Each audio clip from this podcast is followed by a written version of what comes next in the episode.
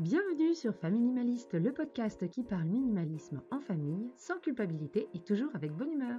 Seul ou avec des invités, je partage avec vous astuces, méthodes et réflexions pour vivre une vie concentrée sur l'essentiel et débarrassée du superflu.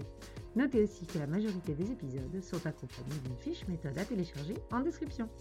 Aujourd'hui, je vous fais une liste de 7 questions à se poser avant de se lancer tête baissée dans le tri, le désencombrement ou même le minimalisme.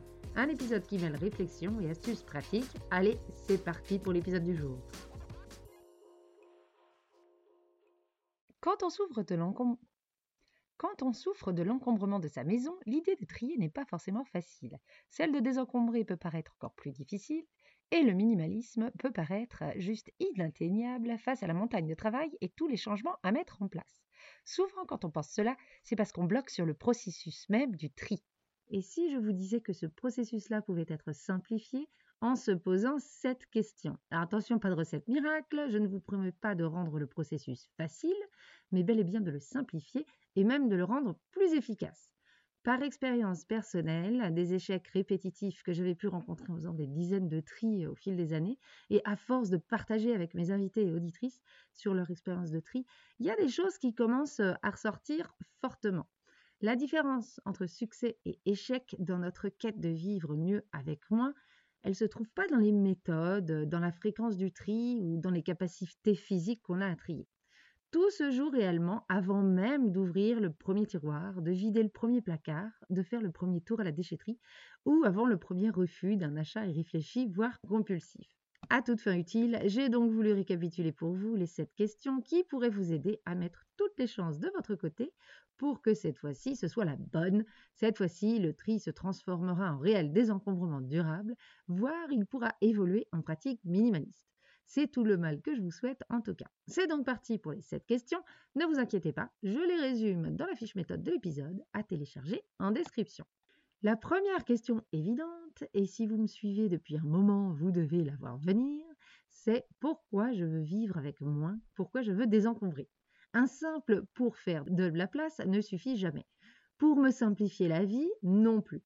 Et même si je le dis tout le temps, pour vivre avec mieux ne fera pas l'affaire non plus. Dans l'idée, il faut être précis, avoir des motivations tangibles, voire même quantifiables.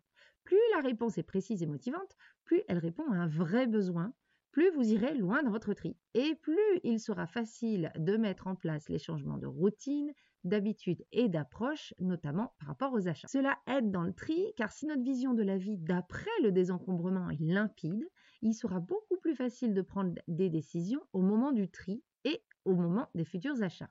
Il sera beaucoup plus facile de répondre à la question est-ce que cet objet participe à m'éloigner ou me rapprocher de la vie dont je veux? Cette question, c'est la base. S'il ne devait en rester qu'une, ce serait celle-là. Et avec le temps, ce pourquoi je veux vivre avec moins peut changer. Au début de notre démarche, le but pour nous était de passer plus de temps avec les enfants.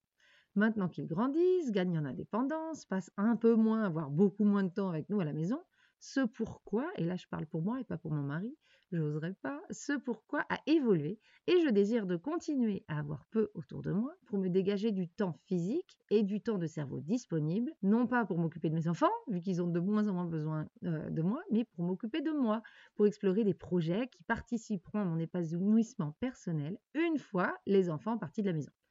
On sent là qu'on est dans cette période euh, où la bascule va commencer à s'opérer. C'est maintenant qu'il faut poser les jalons pour ne pas faire grise de la cinquantaine. Euh, une fois les enfants partis, celle de la quarantaine m'a suffi. Merci beaucoup.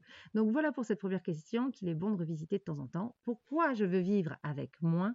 Pourquoi je veux désencombrer? Les questions suivantes sont au final beaucoup plus faciles mais elles sont importantes car elles concernent le passage à l'action. Parce que les grands projets, c'est bien, être minimaliste dans sa tête, c'est top, mais passer à l'action, c'est quand même mieux. Donc pour que ce passage à l'action se passe le mieux possible, voici le reste des questions. La première, du coup la deuxième des questions en général. Combien de temps j'ai à consacrer par semaine à un tri?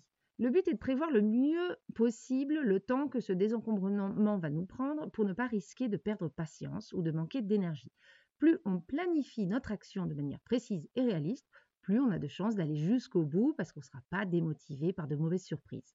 Une fois qu'on sait combien de temps par semaine on décide de trier quand exactement on va s'y mettre, eh bien on bloque ce temps. Donc voilà pour la deuxième euh, question. combien de temps j'ai à consacrer par semaine à un tri et surtout quand exactement? Dans la semaine. Si vous voyez que le temps disponible est très limité et que vous avez besoin que les choses avancent, la troisième question est encore plus pertinente. Quelles sont les aides que j'ai à disposition En gros, qui pourrait m'aider Et à quelle étape de mon tri? Bien que nos conjointes et conjoints peuvent faire le tri avec nous, c'est quasi inévitable d'ailleurs euh, quand on passe au tri des pièces communes. il n'y a pas que lors de l'étape du tri qu'on peut se faire aider. On peut trouver des babysitters pour les enfants, j'aurais adoré en avoir une à ce moment-là. On peut aussi se faire aider pour aller à la déchetterie, mettre les choses en vente ou les déposer dans des endroits de collecte de dons. Pensez donc à toutes les étapes d'un tri et essayez de voir qui serait apte à vous aider, quand, comment et éventuellement contre quelle contrepartie. La quatrième question est la suivante. Est-ce qu'il y a des choses qui peuvent m'empêcher d'avancer au moment du désencombrement.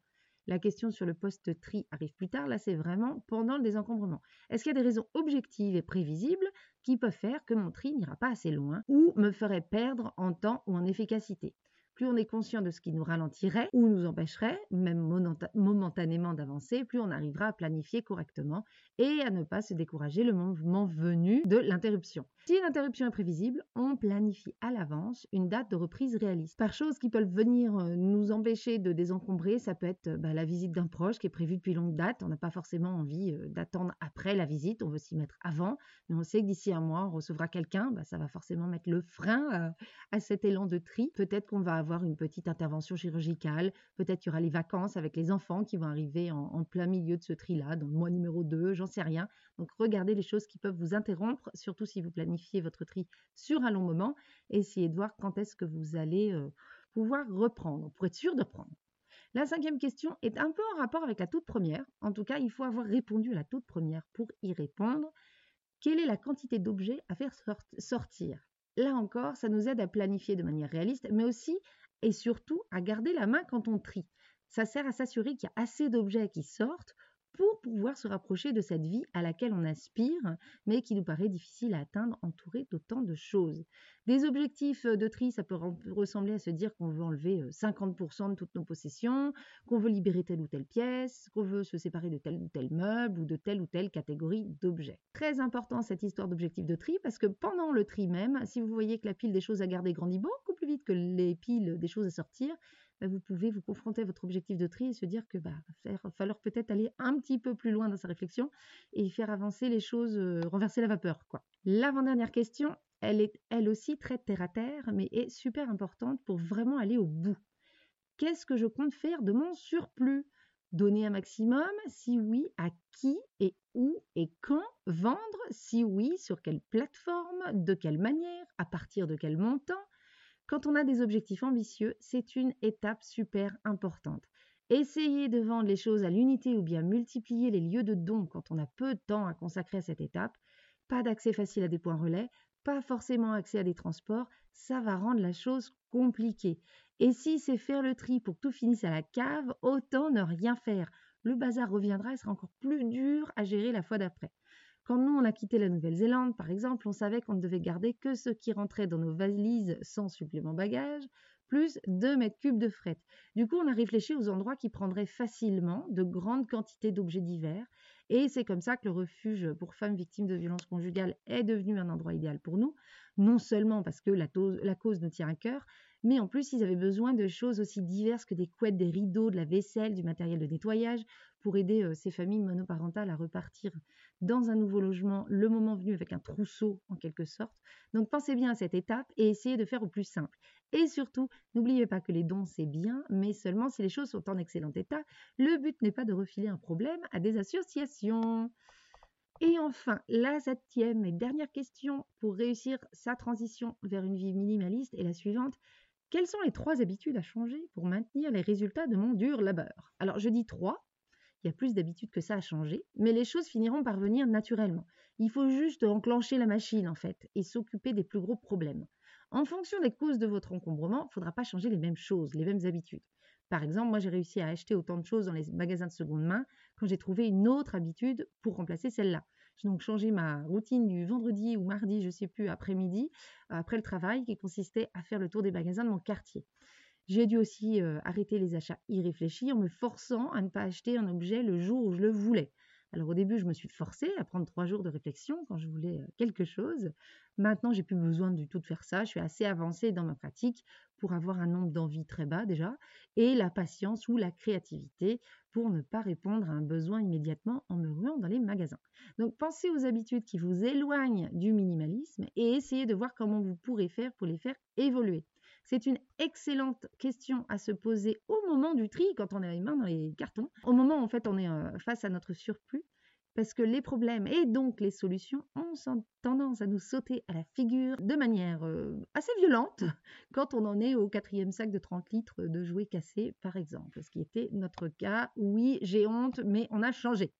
Voilà donc pour ces sept questions qui, j'espère, vous aideront à passer à l'action et à commencer ou bien continuer à vous délester du superflu de manière durable.